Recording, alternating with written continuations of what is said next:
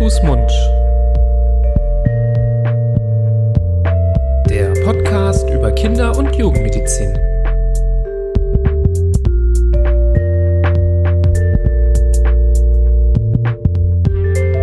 So, ihr Lieben, herzlich willkommen zu einer neuen Folge von Hand, Fuß, Mund. Bevor es losgeht mit Teil 2 des Fragen-Podcastes, habe ich noch ein paar ja, kleine Announcements an euch. Zwei Sachen, die wir ankündigen wollten.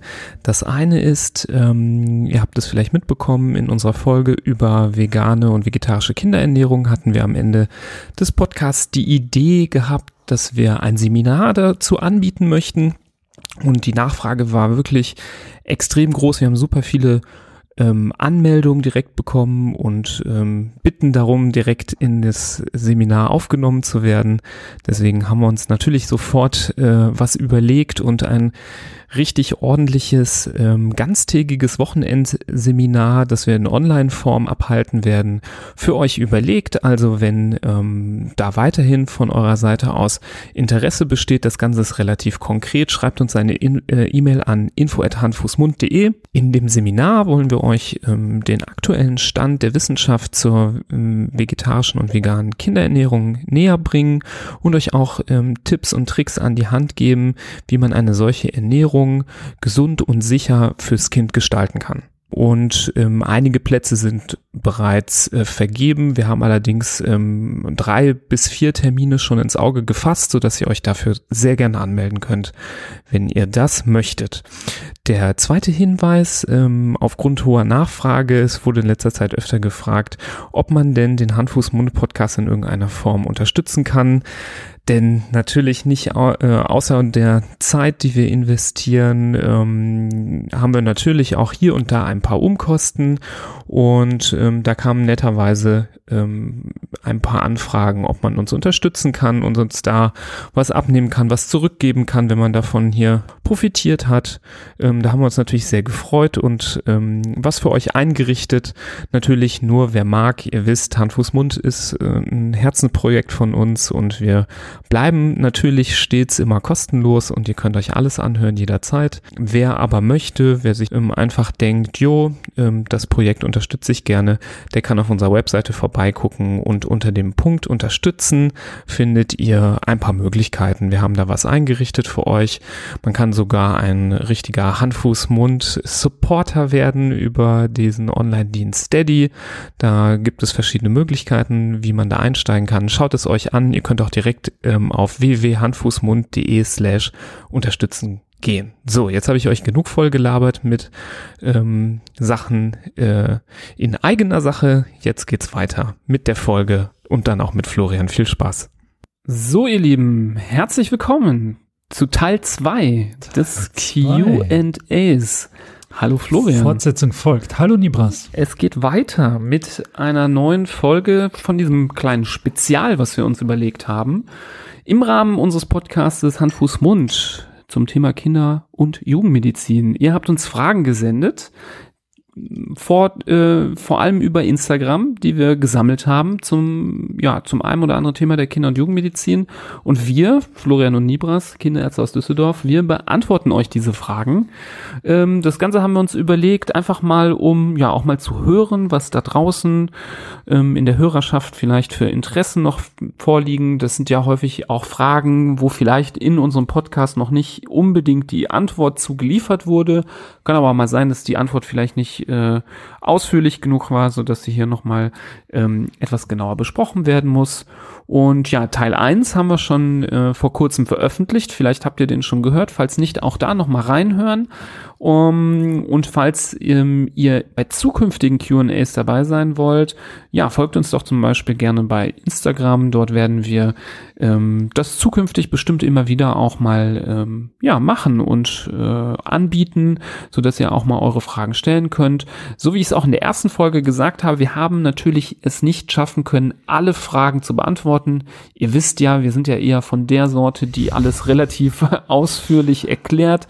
Der eine oder andere denkt sich wahrscheinlich so, ja, okay, vielleicht geht's ein bisschen schneller. ähm, Ich weiß, Andere ich weiß. denken sich, oh, nicht aufhören, nicht aufhören. Vielleicht, ja, aber ich glaube, dass äh, Ich hoffe es. ich glaube, dass die meisten zufrieden sind, aber das ist einfach unsere Art. Wir, wir wollen einfach, dass ihr gut informiert hier rausgeht, wenn ihr die Folge gehört habt. Und so, so brauchen wir einfach unsere Zeit, um gewisse Fragen vollständig und vernünftig zu beantworten. Wir konnten deswegen nicht alles beantworten und wir konnten einige Fragen auch nicht beantworten, weil sie doch zu speziell waren. In dem Sinne, dass sie sich sehr stark auf zum Beispiel das Kind ähm, der Fragen stellenden Person bezogen haben, wo man sagen muss, das ist jetzt so äh, spezifisch, da kann man jetzt hier nicht pauschal darauf antworten. Deswegen verzeiht es uns bitte, wenn eure Frage hier nicht dabei war. Gebt es nicht auf, beim nächsten QA auf jeden Fall wieder die Chance, eine Frage zu stellen. Wir haben uns, wie gesagt, vor allem Fragen ausgesucht, die für die Allgemeinheit ja vom Mehrwert sind, sodass da möglichst viele, die zuhören, äh, von profitieren. Ja, und wir sagen das ja immer wieder mal. Ich glaube sogar, wir sagen es ein bisschen zu selten, aber ab und zu erwähnen wir es. Dieser Podcast kann natürlich kein Ersatz sein für einen Arztbesuch. Und gerade wenn dann, ich meine, die Fragen bekommen wir ja trotzdem auch, äh, auch außerhalb dieses QAs, äh, dass sehr spezielle Fragen zu einem speziellen Kind oder einer, einer Erkrankung gestellt werden bei einem Kind. Das, da ist da natürlich ganz schnell mal eine Grenze erreicht, wo wir natürlich keineswegs gewährleisten können, dass es da eine adäquate Beantwortung gibt und diese Antwort dann eigentlich auch nur ein Kinderarzt geben kann, der das Kind mit eigenen Augen sieht, mit eigenen Händen untersucht. Und das wäre fahrlässig, äh, das hier über über unbekannterweise über den Podcast zu betreiben. Das wollen wir nicht, das können wir nicht, das dürfen wir nicht. Und deshalb äh, können wir solche Fragen auch dann weder im QA noch sonst beantworten. Aber alles, was darüber hinausgeht oder nicht bis dahin geht, äh, dem widmen wir uns natürlich gerne und ähm, freuen uns über das Interesse. Genau. Steigen wir doch ein mit der ersten Frage dieses, äh, dieser zweiten Runde des QAs. Florian, vielleicht möcht, möchtest du ja erstmal beginnen. Jawohl. Erste Frage. Kann man das Immunsystem stärken? In der Krippe geht ständig etwas um.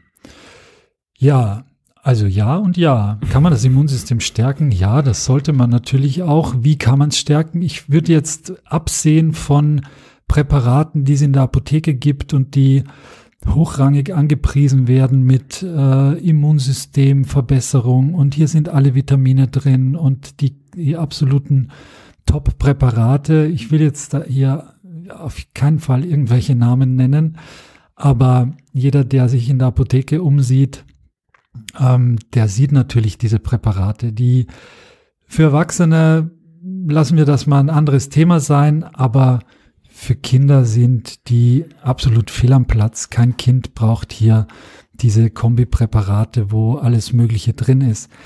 Was notwendig ist an Supplementation für ein Kind, dem haben wir uns auch in, vor kurzem mal gewidmet in der Ernährungsfolge.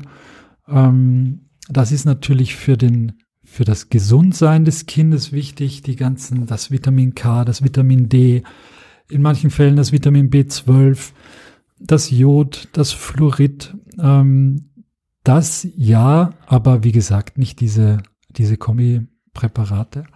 Ähm, das Wichtigste, wie man das Immunsystem unterstützen kann und wie man dafür sorgen kann, dass das Kind gesund ist, ist meistens die Ernährung und zusätzlich auch die Bewegung. Wenn ich darauf schaue, dass mein Kind sich gesund ernährt und nicht jeden Mittag bei äh, der Fastfood-Kette einen Burger verdrückt mit Pommes und dazu eine Cola trinkt, sondern äh, es was Gesundes auf den Tisch bekommt, Gemüse und Obst reichlich dabei ist, nicht zu viel Milch ähm, und genug äh, Nährstoffe bekommt, dann ist das das Allerwichtigste fürs Immunsystem. Das heißt aber nicht, dass diese Infekte, die in der Grippe ständig umgehen und andauernd äh, ist irgendein Kind krank, da sprechen wir jetzt vor allem von vor der Corona-Zeit, wo das ja gang und gäbe war, das hat sich ja schon ein bisschen geändert seit Corona. Aber das heißt nicht, dass diese Infekte dann mein Kind nicht betreffen dürfen oder können.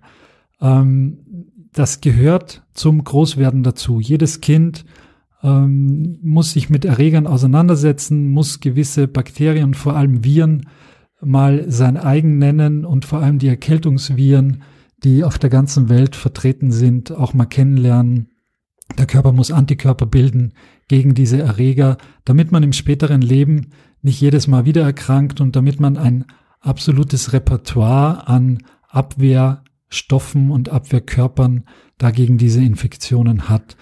Es ist ganz normal, wenn ein Kind bis zu zehnmal, äh, zehn oder zwölfmal im Jahr Infekte durchlebt. Das ist einmal im Monat, das ist ganz schön häufig. Manchmal kommt es einem noch äh, mehr vor.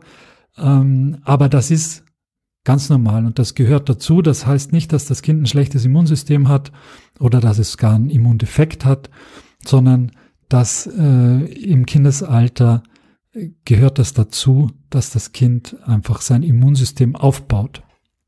Also man kann dafür sorgen, dass es äh, ein gutes Immunsystem hat, aber das heißt nicht, dass das Kind nie krank sein darf. Dass das gar nicht so zuträglich ist, wenn das Kind nie krank ist, das hat man, hat man auch mal besprochen in einer Folge, wo es um die, um den Corona-Lockdown ging und darum, dass äh, aktuell eigentlich kaum diese normalen Infekte umgehen oder umgegangen sind. Mittlerweile sind die äh, Bestimmungen ja etwas gelockert. Aber da haben wir schon auch uns so ein bisschen aus dem Fenster gelehnt und gesagt, dass das gar nicht so vorteilhaft ist, dass man, dass die Kinder gar nicht mehr mit diesen Infekten in Berührung kommen. Äh, einfach mal reinhören in diese Folge, die ist auch sehr interessant, wie ich finde. Ja, Applaus, Florian. Du hast echt äh, jetzt fast alles irgendwie genannt. Ähm, ich glaube, man könnte dazu ein ganze Folge machen und ich glaube, mhm. andere könnten dazu ein Buch schreiben und du hast das versucht hier couragiert in wenigen Minuten zu beantworten, ähm, was dir auch sehr gut gelungen ist. Du hast die verschiedenen äh, Aspekte beleuchtet. Wir haben ja hier auch schon mal im Podcast darüber gesprochen, wie wichtig das ist, dass auch ein gewisser Austausch mit anderen Kindern äh, stattfindet. Deswegen fand ich auch die Frage irgendwie cool, weil ähm, die Frage ja war, was kann ich tun, damit das Immunsystem gestärkt wird? In der Krippe geht ja so viel rum also ich glaube, die Frage war so gemeint, was kann ich dagegen tun, dass mein Kind sich damit ansteckt, was da in der Krippe rumgeht. Aber gerade die Sachen, die in der Krippe rumgehen, die sind wahrscheinlich fürs Immunsystem ein gutes Training, mhm. dass das Immunsystem gestärkt wird. Also ähm, Immunsystem stärken bedeutet nicht immer ähm, Vermeidung von Infekten, sondern das äh, Training durch Infekte ist häufig die, die, die eine der Säule des Stärkens des Immunsystems. Deswegen ähm, fand ich diese Frage irgendwie ganz cool, weil vielleicht an der Stelle beruhigen kann. Es ist nicht so schlimm, wenn in der Krippe das ein oder andere Mal rumgeht, solange es keine wirklich ganz schwerwiegende, furchtbare Erkrankung ist, hat das für das Kind in der Regel erstmal ähm, nur Vorteile und ähm, das ist aber nur das eine und wie du richtig gesagt hast, Ernährung, Bewegung, das sind alles nachweislich äh, Dinge, die ganz, ganz wichtig sind. Okay, ich würde mal umschwenken zur nächsten Frage, die gestellt worden sind, äh, ge, ne, äh, gestellt worden ist, nämlich da geht es um das Thema Herpes und wie gefährlich oder wie lange Herpes gefährlich ist für Babys. Ähm, das ist eine wirklich sehr gute Frage, denn Herpes ist, ja, wie viele von euch wissen oder hoffentlich wissen, für Kinder gerade im neugeborenen Alter, aber auch für junge Säuglinge äh, bis hin so zum ersten Geburtstag würde ich es mindestens sagen, ein äh, Erreger, der durchaus oder eine Krankheit, die durchaus ähm, gefährlich sein kann. Herpes, ähm, da haben wir auch äh, zu für euch eine eigene Folge vorbereitet, ist eine Viruserkrankung. Von den äh, Herpesviren gibt es vor allem zwei Stück, Herpesvirus Typ 1 und Typ 2, ähm, womit man sich anstecken kann. Ihr kennt natürlich alle klassischerweise diesen Lippenherpes, ähm, der typischerweise durch Herpesvirus Typ 1 ausgelöst werden kann. Und viele Menschen plagen sich ein Leben lang mit Herpes, ähm, der immer mal wieder unter Stress oder unter Infekten oder von anderen Dingen getriggert aufblühen kann auf der Lippe. Und man fragt sich dann immer, hm, wenn ich zu nah damit ans Baby komme, ist das ein Problem? Und man muss sagen, bei ähm, Neugeborenen, um jetzt die erste Gruppe zu nennen, also Kinder im ersten Monat nach der Geburt, ist ein Kontakt zu Herpesviren wirklich lebensgefährlich in vielen Fällen. Wichtig ist die Frage, hm, hm, ist die Mutter denn vorher selber mal mit Herpes krank gewesen? Wieso ist das wichtig?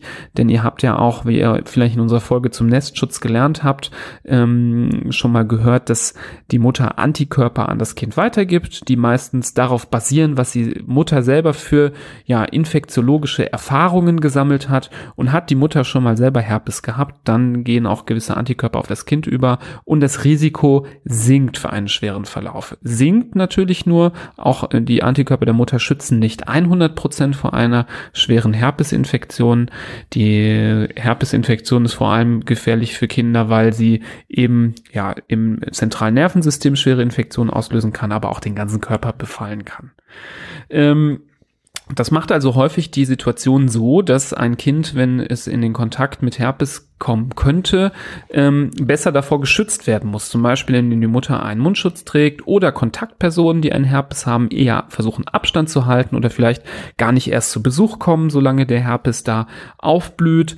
Ähm, und wie lange das gefährlich ist, das kann man jetzt nicht wie mit so einem Lineal ziehen, so einen Strich und sagen, ab dann ist es nicht gefährlich. Aber klar kann man sagen, umso älter das Kind wird, ähm, umso besser ist es. Ich denke mal, so nach den ersten drei Monaten, die man immer als so sehr ähm, vulnerable Phase bezeichnet, ähm, ist so die erste große Gefahr gebahnt. Da darf man sich aber nicht zu sehr im, im, im, in der Sorglosigkeit wiegen. Auch nach drei Monaten kann so eine Infektion mal schwerwiegender sein. Ich würde wirklich im ersten Lebensjahr, solange das Kind wirklich noch nicht den ersten Geburtstag erlebt hat, wirklich relativ vorsichtig sein mit Herpes, da versuchen äh, Abstand zu halten. Und wir empfehlen euch dann dazu auch unsere Folge zum Thema Herpes ähm, Infektionen bei Neugeborenen und Säuglingen äh, sowie Kleinkindern mal anzuhören. Yes. Wir sind in Gesprächslaune, wie ich gerade Ja, ja, wir, das geht uns hier so, von der Zunge. So kennt man uns ja. Ne? Weiter geht's mit der nächsten Frage. Was spricht dafür oder dagegen, Kinder im ersten Lebensjahr zu impfen? Da braucht man, glaube ich, nicht so lange drum reden. Die Frage ist etwas schneller beantwortet. Also es spricht alles dafür und nichts dagegen. Ähm, jeder, der sein Kind nicht nach dem gängigen Impfplan der STIKO, der Ständigen Impfkommission, impfen lässt, bringt entweder sein Kind oder eine schützenswerte Bevölkerungsgruppe in höchste Gefahr. Ich selbst habe schon, und du sicherlich auch, Nibras, und wahrscheinlich jeder Kinderarzt da draußen hat schon Kinder gesehen, die äh, und behandelt, die auf der Intensivstation entweder verstorben sind oder denen beide Beine amputiert worden sind aufgrund einer Infektionserkrankung, gegen die eigentlich eine Impfung existiert hätte. Und wenn man das mal gesehen hat, dann weiß man, wenn man es vorher nicht auch schon wusste, warum man eigentlich impft.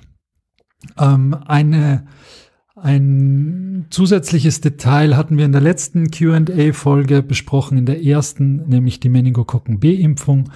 Das wäre noch eine Impfung, die man, die ab, im Moment nicht von der STIKO empfohlen ist für alle Bevölkerungsgruppen oder für alle Kinder, auch für die Gesunden. Das äh, haben wir schon in Aussicht gestellt, wird sich wahrscheinlich in äh, Zukunft auch mal ändern. Aber ansonsten vertraut eurem Kinderarzt, vertraut der Ständigen Impfkommission, die sich sehr gewissenhaft damit auseinandersetzt, was es für wissenschaftliche Belege und Hinweise gibt, warum Kinder wogegen geimpft werden sollen. Und ähm, also da kann man nur mit vollster, breitester Brust dahinter stehen.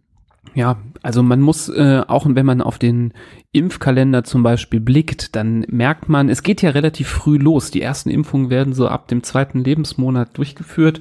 Das ist nämlich eben genau die Zeit, in der dann der Nestschutz der Mutter irgendwann verloren geht. Und ähm, man wiegt sich vielleicht ein bisschen in Sicherheit, wenn man denkt, ja, habe ja selber Antikörper auf das Kind übertragen. Wenn aber die Verbindung über die Plazenta zur Mutter nicht mehr besteht, verschwinden diese Impfantikörper ähm, oder die ähm, Gedächtnisantikörper, die die Mutter Mutter durch eigene Infektionen gesammelt hat, auch aus dem Körper des Kindes. Und eben Kinder im ersten Lebensjahr sind besonders gefährdet für eine schwere Infektion, für eine lebensgefährliche Infektion. Ähm, wenn man da auch zum Beispiel an Pertussis, den Keuchhusten denkt, der zum Beispiel in der Sechsfachimpfung mitgeimpft wird, ähm, eine Erkrankung, die für Säuglinge äußerst gefährlich ist, für ungeimpfte äh, Säuglinge äußerst äh, tödlich auch verlaufen kann in vielen Fällen. Ähm, dann ähm, sollte man, wenn man sich das vor Augen hält, nicht zu lange fackeln und eine solche Impfung frühzeitig durchführen und auch so ein bisschen auf deine Frage zurück, die du eben beantwortet hast, wie kann man das Immunsystem stärken? Auch Impfungen sind ein Absolut. Training ja. für das Immunsystem. Wir haben auch mal in unserer Folge darüber gesprochen, was, ja, sagen wir mal, die Lockdowns hier unter Corona für Folgen haben könnten für Kinder, dass das Immunsystem ja untertrainiert ist, dass das ähm, nicht so richtig äh, in die Pötte kommt, nicht die richtigen ähm, Anreize bekommt, um sich auszubilden. Auch die Impfungen sind ein ja sehr gutes, ich nenne das immer Bootcamp, durch das die, durch das das Immunsystem durch muss und ähm, durch das das Immunsystem geschärft und präzisiert wird. Also ein Kind ist gerade dann, wenn es alle Impfungen im ersten Lebensjahr bekommen hat, an seinem ersten Geburtstag relativ gut immunologisch aufgestellt. Also auch da hingehend völlig klar, dass ähm, solche Impfungen aus unserer Sicht vor allem Vorteile haben. Okay. Das Thema Impfung hört nicht auf, Florian. So viele Fragen zur Impfung. Ich merke, wir müssen dazu eine eigene Folge nochmal machen. Ähm, was natürlich viele Menschen umtreibt, aktuell auch 2021 weiterhin, ist das Thema Corona und Covid-19. Und da gab es jüngst eine Entwicklung, dass sogar ähm, von der STIKO gesagt wurde, ja, unter gewissen Impfungen, äh, äh, unter gewissen Umständen sind Impfungen für Kinder zwischen 12 und 16 Jahren oder ab 12 Jahren auch ähm, möglich und ratsam. Ähm, die Empfehlung wurde aber nicht für alle Kinder ab 12 ausgesprochen, sondern für bestimmte Kinder. Und dazu kam eine Frage, nämlich welche Gruppen denn davon betroffen sind, damit gemeint sind, ähm, welche Kinder da äh, geimpft werden sollten. Und wir haben für euch nochmal diese Empfehlungen zusammengestellt. Die findet ihr natürlich auch relativ schnell bei der STIKO, wenn ihr sucht. Aber um diese Frage auch hier im Podcast zu beantworten, wollen wir darauf eingehen. Natürlich kann man sich ja auch irgendwie denken, sind Kinder betroffen, die ein geschwächtes Immunsystem haben, zum Beispiel durch einen angeborenen Immundefekt oder weil sie Medikamente einnehmen, die das Immunsystem schwächen. Also zum Beispiel jemand, der eine Chemotherapie einnehmen muss wegen einer Krebserkrankung. Das gibt es ja leider auch schon im Kindesalter. Der sollte zum Beispiel eine solche Impfung in Erwägung ziehen. Kinder, die andere schwere Organerkrankungen haben, die schwer herzkrank sind, die schwer lungenkrank sind, die schwer nierenkrank sind oder auch zum Beispiel ja, schwere neurologische oder muskuläre Erkrankungen haben, also so Muskelschwächen zum Beispiel, ähm, die würden sich auch für eine solche Impfung qualifizieren. Ähm, man zählt auch Kinder mit gewissen Syndromen oder Behinderungen dazu, zum Beispiel ähm, Kinder, die eine Trisomie 21 oder ein sogenanntes Down-Syndrom haben, werden auch hier dazu gezählt.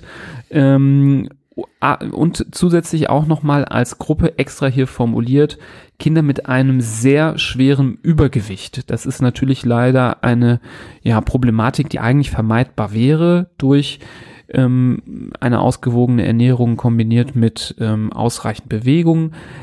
Wenn Kinder aber so schwer sind, dann ist das in der Regel natürlich nicht ihre eigene Schuld, sondern ähm, das ist dann ein, ein ja, Komplex, der entstanden ist durch jahrelang äh, Vernachlässigungen von äh, Ernährungsempfehlungen. Das ist dann halt einfach so, so muss man die Kinder dann erstmal nehmen und trotzdem schützen gegen Corona. Und wenn der BMI dieser Kinder über 30 liegt, dann empfiehlt die STIKO trotzdem auch diese Impfung. Das ist aber schon ziemlich viel. BMI über 30. Also da muss man erstmal landen. Ähm, aber dennoch, ähm, man weiß, und so kennt man das nämlich auch von den Erwachsenen, ähm, Übergewicht ist wirklich ein Risikofaktor für einen schweren Verlauf einer Covid-19-Infektion ähm, und da ähm, sollte man also auch diese Impfung wahrnehmen. Das sind so die ähm, Punkte, die die STIKO zusammenfasst. Aktuell Stand Mitte 2021. Natürlich äh, kann es sein, dass sich das auch zukünftig nochmal ändert. Das können wir natürlich nicht vorher vorhersehen, weil wir keine Glaskugel haben. Aber ähm, ja, wenn das auf euer Kind in irgendeiner Form zutrifft, dann solltet ihr euch äh, um, ja unbedingt um einen Impftermin bemühen.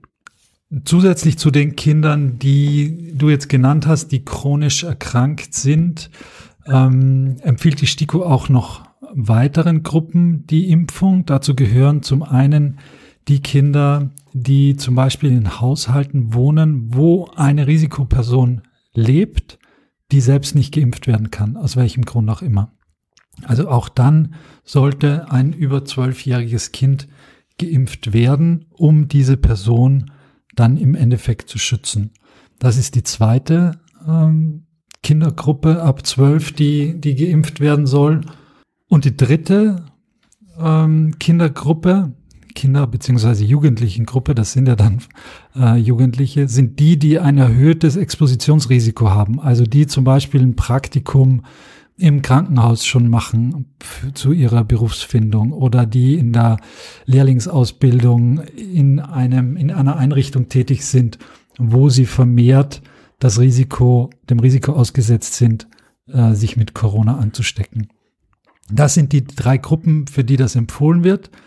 Darüber hinaus muss man aber sagen, kann jeder und jede Zwölfjährige oder ab Zwölfjährige geimpft werden gegen Corona. Wenn das mit dem Kinderarzt besprochen wird, wenn das der Wunsch des Kindes ist und in weiterer Folge dann auch von den Eltern unterstützt wird, dann kann man auch 12-, 13-Jährige gegen Corona impfen, wenn die einfach sagen, äh, keine Ahnung, ich habe meine beste Freundin hat so schwer eine Corona-Infektion gehabt, die, der ging es wochenlang schlecht und hat Long-Covid bekommen und das will ich auf keinen Fall. Ich möchte unbedingt geimpft werden, dann ist das okay. Mhm. Die Kinder sind alt genug, um das mit ihnen zu besprechen und auch mitentscheiden zu lassen. Und dann ist das auch zu respektieren. Ja, also wird das ja in anderen Ländern auch gemacht. Ich glaube, in den USA wird da nicht so viel überlegt, wer äh, über zwölf äh, impfbar ist, sondern Absolut, da dürfen genau. alle geimpft werden, die über zwölf sind und die Empfehlung ist jetzt nicht so eingeschränkt. Warten wir mal ab, was passiert. Ich kann mir auch vorstellen, dass sich das auch nochmal ändert, wenn Daten zeigen, dass die Impfung sehr sicher ist und es da keine Probleme gibt. Vielleicht öffnet sie sich dann noch ein bisschen mehr und sagt, alle ab zwölf äh, sollen gerne geimpft werden, auch vielleicht im Anbetracht äh, dessen, dass äh, unter Jugendlichen schon ein auch ein enger reger Austausch besteht, ähm, wodurch ähm, ja Erreger auch übertragen werden können. Das muss man erstmal abwarten, aber so ist jetzt erstmal der aktuelle der aktuelle Stand der Dinge. Ja, es geht weiter mit Impfung und mit Corona. Wer hätte das gedacht? Aber die letzte Impf- und Corona-Frage. Die letzte. Die letzte. Erstmal also versprochen. Nicht, nicht abschalten. Das Ende von Corona ist zumindest in diesem Podcast absehbar. Aber äh, dennoch eine interessante Frage. Ich glaube, das ist die fast die meistgestellte Frage in den letzten Wochen und Monaten. Mm. Ja. Haben wir auch sehr viel Resonanz bekommen zu dem Thema, das wir da schon in einer Folge mal abgehandelt haben. Wie hoch ist der Schutz für Babys gegen Covid, wenn man stillt und gegen Corona geimpft ist? Ja, also die Corona-Impfung, die mRNA-Impfung, die in aller Munde und in vieler Oberarme ist, ähm, hat ja zur Folge, dass äh, dieses Protein, das äh, mit dem die, das Virus an die Zelle andockt, produziert wird. Also ich injiziere in den Körper eine mRNA, diese Messenger-RNA, verändere nicht das Erbgut oder die Gene der jeweiligen Person, sondern, sondern stimuliere lediglich das, ähm, das Immunsystem dazu, dieses Protein zu bilden. Das Protein bild, bindet dann an die Zellen und die Zellen bilden wiederum Antikörper. So, und diese Antikörper, die schwirren dann in der geimpften Person herum. Und wenn die geimpfte Person eine stillende Mutter ist, dann können diese Antikörper auch über die Muttermilch an das Kind weitergegeben werden. Und es gibt Studien dazu, die wirklich ausgesprochen hohe äh, Anteile gemessen haben von diesen Antikörpern in der Muttermilch. Also das geht relativ gut über und kann somit gut an das Kind weitergegeben werden. Was nicht weitergegeben wird, ist der Impfstoff selbst. Der wird in dem Muskel, in den er injiziert worden ist, eigentlich relativ schnell aufgebraucht und vom Immunsystem verbraucht.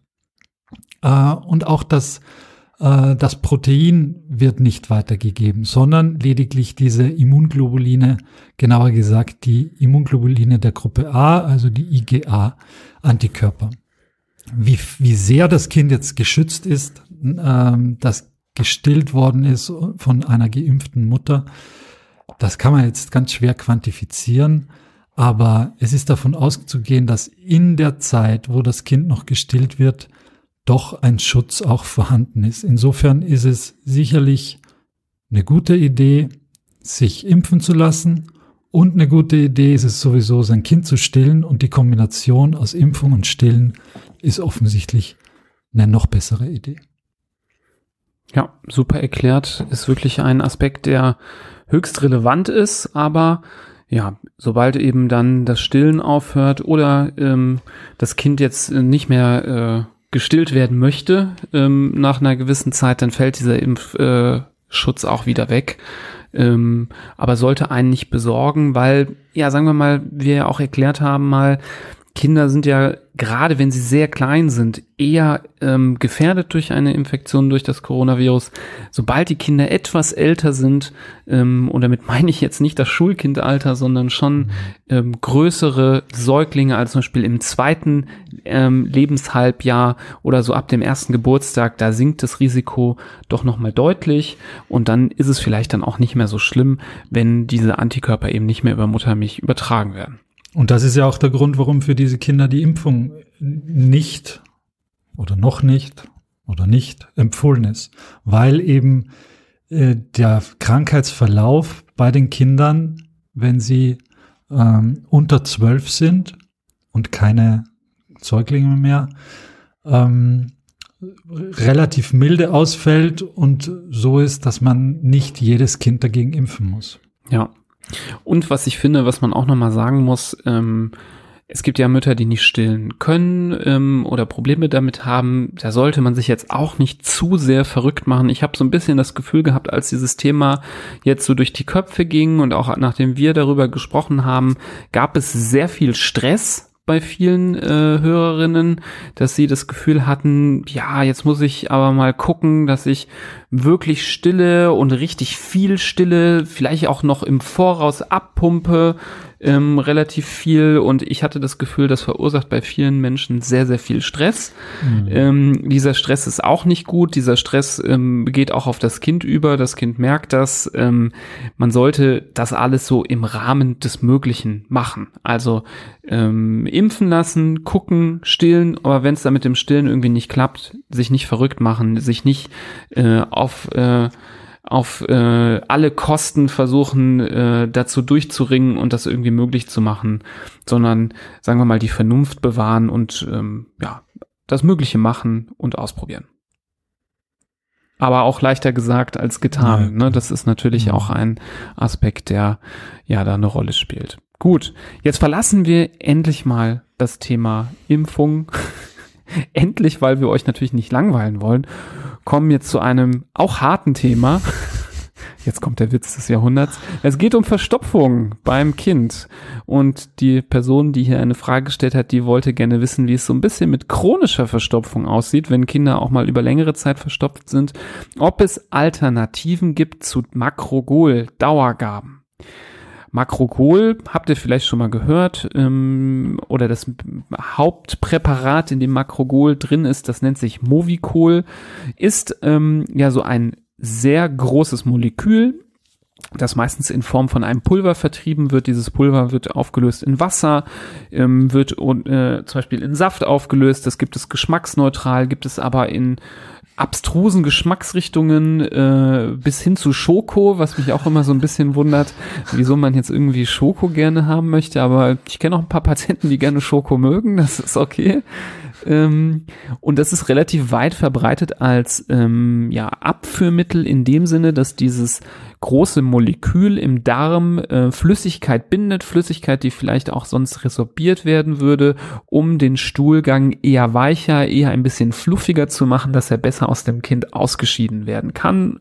Ähm, und die Person, die hier fragt, fragt, ob es dazu auch Alternativen gibt. Natürlich ist es immer schön, wenn eine Verstopfung gar nicht erst entsteht oder frühzeitig unterbunden wird. Und der Schlüssel dazu ist natürlich immer eine ausgewogene und gesunde Ernährung, die zum einen viel Flüssigkeit ähm, äh, beinhaltet, also maßgeblich vor allem bei älteren Kindern ähm, natürlich Wasser, denn Wasser ist gut einfach um ähm, einen solchen Stuhl, ja, wie es auch zum Beispiel das Makrogol auf indirekten Weg macht, ähm, zu verflüssigen, fluffig zu machen.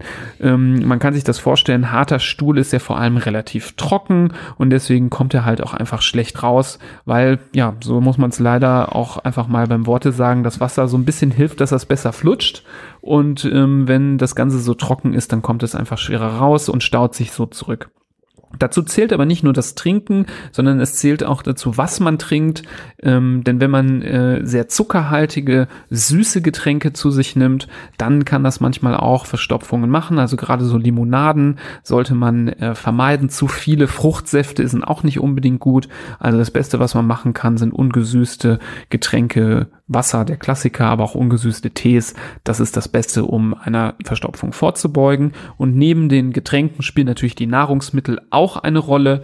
Alles, was, ja, sagen wir mal, für den Darm relativ langweilige Kohlenhydrate darstellt, ähm, verursacht gerne eine Verstopfung. Also zum Beispiel Weißbrot, ganz normale ähm, Nudeln oder aber auch ähm, zum Beispiel äh, Süßigkeiten und viel Zucker verursachen gerne eine Verstopfung. Das Ganze ähm, wird einfach relativ hartnäckig ähm, verdaut, ist für das Verdauungssystem auch etwas langweilig. Dem kann man gut gegenüber äh, treten mit Nahrungsmitteln, die zum Beispiel für den Darm ansprechend sind, die ein bisschen den Darm fördern und fordern, zum Beispiel Vollkornprodukte, Vollkornbrot, Vollkornnudeln. Das sind ähm, Lebensmittel, die ähm, der Verdauung gut tun, die helfen, eine ähm, solche Verstopfung vorzubeugen. Jetzt ist es aber manchmal so, der ja, äh, das Problem ist entstanden, das äh, Rohr ist dicht, ähm, dann muss man da irgendwie Abhilfe schaffen. Natürlich gibt es, aber darauf will wahrscheinlich die Frage nicht hinausgehen, Mittel in äh, ja relativ stark abführender Form, zum Beispiel Einläufe, an die man denken kann. Im Fall der Fälle, wenn es jetzt anders gar nicht mehr geht, dann muss man das aber tun. Dann würde ich einem Kind auch nicht empfehlen, jetzt drei Tage lang äh, Makrogol zu trinken, sondern vielleicht auch mal ähm, einfach mal einen ordentlichen Einlauf zu bekommen und damit dann ähm, die Verstopfung zu lösen. Ähm, ich habe auch schon nicht selten mitbekommen, wie Krankenwagen eine Klinik angefahren haben, eine Notaufnahme mit dem mit der Sorge um einen geplatzten Blinddarm zum Beispiel, wo dann dahinter dann doch nur eine Verstopfung gesteckt hat. Das kann so akut sein, dass man dann auch äh, mit so einem äh, Pulver da nicht äh, richtig äh, bedient ist, sondern da wirklich akut, zum Beispiel mit einem abführenden ähm, Klistier, wie man das manchmal auch nennt, Abhilfe schaffen muss. Zum Makrogol, wenn Kinder das zum Beispiel nicht gerne trinken, das Pulver, gibt es aber auch ein paar Alternativen. Es gibt auch äh, gewisse Tropfen. Ähm, Laxobaral-Tropfen sind so ein Klassiker, der häufig eingesetzt wird. Auch diese Tropfen, die eignen sich vor allem für Kinder ganz gut, die relativ früh mal eine Verstopfung haben, auch mal für Kinder ähm, im ersten Lebensjahr. Die können eingesetzt werden. Es gibt auch ähm, solche ähm, Lösungen, so Flüssigkeiten, die direkt fertig aufgelöst sind, die man trinken kann. Da denke ich zum Beispiel an sowas wie Bifiteral. Ähm, auch sowas äh, kann man ganz gut einsetzen und als Eltern muss man davor nicht zu viel Angst haben, denn die Hauptnebenwirkung solcher Präparate ist einfach Durchfall. Also wenn man zu viel davon nimmt, ist es einfach irgendwann zu flüssig. Wenn es zu flüssig ist, ist das Problem aber meistens gelöst und ähm, setzt man das Medikament dann ab, ähm, kehrt man relativ äh, schnell wieder in den Normalzustand zurück. Was aber wichtig ist, ähm, es wurde hier in der Frage gesprochen von einer Dauergabe. In der Regel ist es schon nötig, sowas mal auch drei bis sechs Monate regelmäßig zu nehmen, wenn eine solche Obsipation wirklich hartnäckig ist und über längere Zeit immer wiederkehrend ist. Dann ähm, sollte man nicht nur zwei, drei Tage diese Mittel nehmen, sondern auch über längere Zeit. Ja, vielleicht muss man auch einmal noch erwähnen, dass es natürlich unterschiedlich einen Unterschied macht, ob das Kind jetzt vier Jahre alt ist oder 14. Ähm, was natürlich auch dahinter stecken kann oder ein Grund sein kann für so eine gastroenterale Problematik es sind psychische Probleme. Also gerade im, im jugendlichen Alter, im Teenageralter ähm, können sich große Stressepisoden und schwierige Zeiten zu Hause oder in der Schule, Thema Mobbing oder was auch immer, kann sich natürlich auch so bemerkbar machen. Ähm, das ist natürlich auch im jüngeren Alter schon, schon durchaus möglich. Also auch das sollte mit in äh, Betracht gezogen werden oder einmal angedacht werden. Und im Zweifelsfall sollte man sich auch an Spezialisten für Magen-Darm-Beschwerden wenden, Gastroenterologie. Wir hatten auch einmal eine sehr äh, nette Folge mit unserer Kollegin Georgia Ortner. Ähm, die ist auch sehr hörenswert. Da kann man auch noch mal bezüglich Bauchschmerzen und, und äh, Verstopfung mit reinhören. Übrigens einer unserer jüngsten oder ersten Folgen, so wollte ich ja, das sagen. Folge die, 10. Die erste mit Gästin. Genau. Folge 10, Obstipation. Hört da gerne rein, mhm. wenn das Thema für euch relevant ist. Mhm. Aber jetzt kommen wir zum Gegenteil. Wir ne? kommen von einem Extrem ins andere. Ähm, von der Verstopfung zum Durchfall. Und nicht, zum, nicht nur der normale Durchfall, sondern die Frage ist, Durchfall beim Zahnen, ist das normal? Also das ist schon fast normal, würde ich sagen. Man muss natürlich aufpassen, dass es nicht eine Koinzidenz gibt und dass äh, das Kind nicht Läuse und Flöhe hat, also eine Magen-Darm-Infektion und Zähne bekommt. Aber wenn es jetzt keine Magen-Darm-Infektion ist, wo das Kind zum Beispiel auch viel erbricht, äh, schweren Durchfall hat, austrocknet, ähm, sondern einfach grundsätzlich ihm eigentlich gut geht, aber man merkt, es ist der erste Zahn unterwegs oder ein Zahn unterwegs. Der Po ist wund und rot und tut weh und das Ganze ist einfach unglaublich, jetzt hätte ich schon fast ein Wort gesagt, und zusätzlich noch Durchfall, dann passt das, passt das schon gut zusammen. Tun kann man dagegen nicht viel. Also die Schmerzen oder die, die Beschwerden im Mund, die kann man so ein bisschen abfangen mit äh, Dingen zum Kauen oder zum drauf rumbeißen. Das tut den Kindern gut, wenn da bisschen Bewegung drin ist. Den Po muss man natürlich pflegen, gerade wenn der offen ist. Das können ganz schön tiefe Läsionen sein, die sich da bilden von einem Tag auf den anderen, ähm, die gut eincremen mit der richtigen Pflege. Ähm, wir sind da immer wieder äh, große Fans der Palliativcreme ähm, oder auch von mit Panthenol-Cremen. Äh, das ist ganz wichtig. Und häufig die Windel wechseln einfach. Das ist äh, das Um und Auf. Je mehr Stuhl da dran haftet und je länger der Stuhl auf dieser Läsion haftet, desto, desto schlechter heilt das ab. Und es tritt aber, wie gesagt, relativ äh, spontan auf und plötzlich und es heilt aber auch relativ gut dann wieder ab in den allermeisten Fällen, wenn diese akute Zahnerei wieder vorbei ist. Auch zu diesem Thema gibt es eine Folge. Mhm. Ähm, Folge Nummer, ich habe keine Ahnung. Du weißt das sicher? Ich weiß es natürlich aus dem Kopf, dass es Folge Nummer 28 Nummer ist. Nummer 28. Ich hab's mir fast gedacht. Da geht es ums Zahnen äh, eine ganze Stunde lang wahrscheinlich mit all unseren Ausführungen. Mhm. Also gerne auch da reinhören. Genau. Verlassen wir jetzt den Magen-Darm-Trakt und kommen nochmal zu einem anderen Aspekt, der äh, wirklich relevant ist, nämlich ähm, wollte eine Hörerin nochmal wissen, wie das denn aussieht, wenn Kinder auf den Kopf stürzen. Wann sollte man dann ins Krankenhaus gehen? Das ist natürlich eine sehr weit umfassende Frage. Es geht hier äh, grundsätzlich um die Schädelprellung oder das sogenannte Schädelhirntrauma, was zwei verschiedene Dinge erstmal sind vom, von der Definition.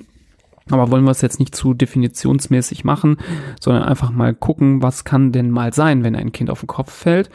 Pauschal würde ich erstmal das so beantworten, wenn das Kind sehr klein ist, vor allem im ersten Lebensjahr, sollte man immer einmal ins Krankenhaus gehen. Also vor dem ersten Geburtstag, ähm, Kind fällt äh, von der Couch, vom Elternbett, von gar der Wickelkommode, dann sollte man äh, die Klinik aufsuchen und sollte sich auch nicht wundern, wenn man mal eine Nacht oder zwei in der Klinik verbringen muss, rein zur Überwachung, ähm, damit man ja einfach äh, sicher geht, dass dem Kind keine weiteren schweren Folgen passiert sind. Wie sieht das mit älteren Kindern aus?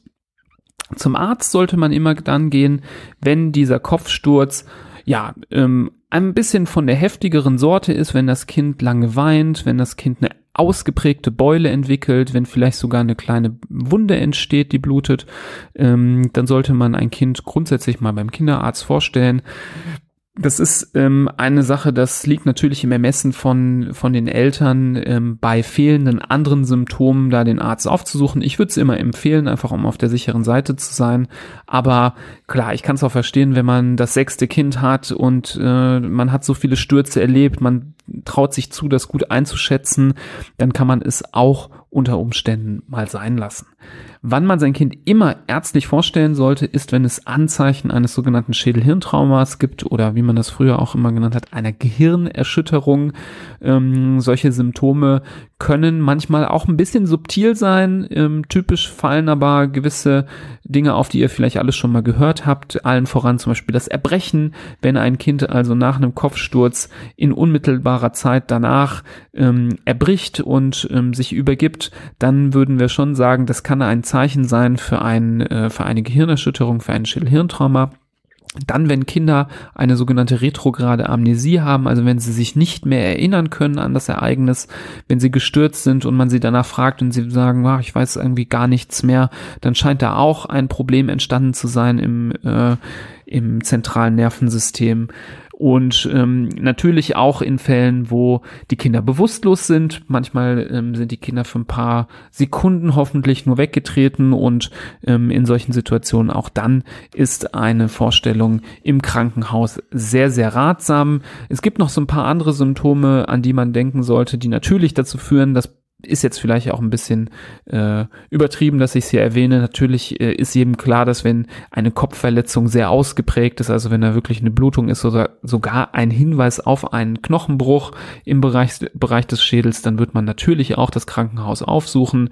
Ähm, und dann kommen noch so ähm, gewisse Stürze hinzu, die für mich so Klassiker sind, wenn man zum Beispiel bei der Fahrt vom Fahrrad fällt und auf den Kopf fällt zum Beispiel. Das, das wäre auch für mich sowas, wo zumindest der Kinderarzt aufgesucht werden muss. Und wenn der denkt, äh, die Klinik muss da mal ran äh, geschickt werden, dann ähm, kann man das auf jeden Fall ernst nehmen, sollte man auch. Und wie gesagt, nicht lange diskutieren, nicht äh, wundern, wenn man mal in der Klinik bleiben muss. Gewisse Dinge bedürfen einfach auch mal einer gewissen Beobachtungszeit.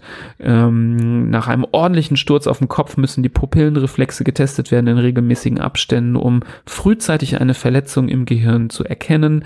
Das macht man in der Klinik am liebsten dadurch, dass man ähm, geschultes Personal auch mal nachts ins Zimmer schickt und da die äh, Pupillen äh, untersucht. Das machen oft die Krankenschwestern oder Ärzte. Ähm, das kann man so zu Hause in der Regel, wenn man jetzt nicht so erfahren ist, nicht leisten. Deswegen schon oft sehr wichtig, dass man damit auch mal die Klinik aufsucht. Ähm, mir fällt gerade ein, kennst du das so, wenn man sagt, wenn man die Haare eines Menschen aneinander knotet, dann schafft man die Strecke von der Erde bis zum Mond so circa. Ich glaube, wenn wir alle Fragen hier beantworten würden, dann würden wir ungefähr fünfeinhalb Jahre durchsprechen. Insofern, ähm, glaube ich, müssen wir irgendwann mal auch wieder einen Strich unter die Sache machen. Ja, sehe ich auch so wie du. Ähm, auch eine schöne QA-Folge muss mal wieder ein Ende ja. haben. Aber du hast recht, so viele Fragen wie kommen, könnten wir wahrscheinlich einen äh, Side-Project-Podcast aufmachen, wo wir nur diese Fragen die ganze Zeit beantworten. Ja. Damit würden wir wahrscheinlich sogar zweimal die Woche was veröffentlichen können, ohne jemals fertig zu werden. Aber ja. Wäre das nicht toll? Nie fertig werden? Nie fertig werden. Na, also so befriedigend ist das eigentlich nicht. Das, das ist schon immer schön. Ich freue mich schon noch mhm. immer, wenn wir in einer Folge nur ein Thema ja. rundumfassend besprechen.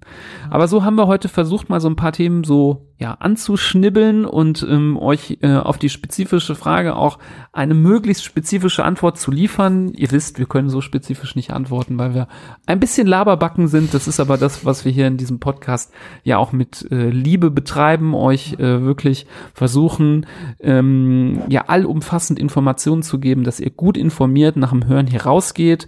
Wenn das euch gefallen hat, wenn ihr hier Aspekte für euch gefunden habt, dann freut uns das. Wenn vielleicht Aspekte genannt worden sind, wo ihr denkt, ah, ich kenne jemanden, der äh, genau dieses Problem mal hatte, dann leitet das gerne weiter, da würden wir uns drüber freuen.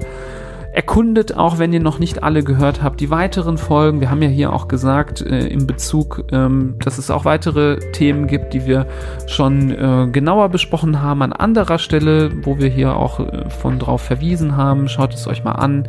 Und grundsätzlich natürlich, natürlich freuen wir uns, wenn wir unseren Podcast weiterempfehlt, ähm, weitergebt an jeden, den es interessieren könnte. Wenn ihr dann noch eine Minute Zeit habt, gebt uns doch gerne eine 5-Sterne-Bewertung auf einem Portal der Wahl, wo ihr unseren Podcast euch anhört. Und ja, wenn es noch Informationen äh, benötigt oder Fragen gibt oder Anregungen an uns habt, schickt uns doch gerne eine Mail an info.handfußmund.de. Jawohl. Jawohl, Florian, an dieser Stelle Vollste Zustimmung. vollste Zustimmung Von mir deinerseits. kriegst du fünf Sterne. Wunderbar. Wie immer. Bleibt mir nichts anderes übrig, als deine fünf Sterne zu nehmen, mich richtig zu freuen und euch zehn. eine gute. Habe ich schon zehn? Ja, mit meinen fünf. Du musst die schon da an der Wand an diese Tafel hängen, die du für mich gemacht hast. Da ich gucke da immer morgens drauf. Ja. Gut, während Florian die Sterne für mich aufklebt, wünsche ich euch alles Gute. Bleibt gesund. Wir hören uns beim nächsten Mal. Macht es gut. Tschüss. Auf Wiedersehen.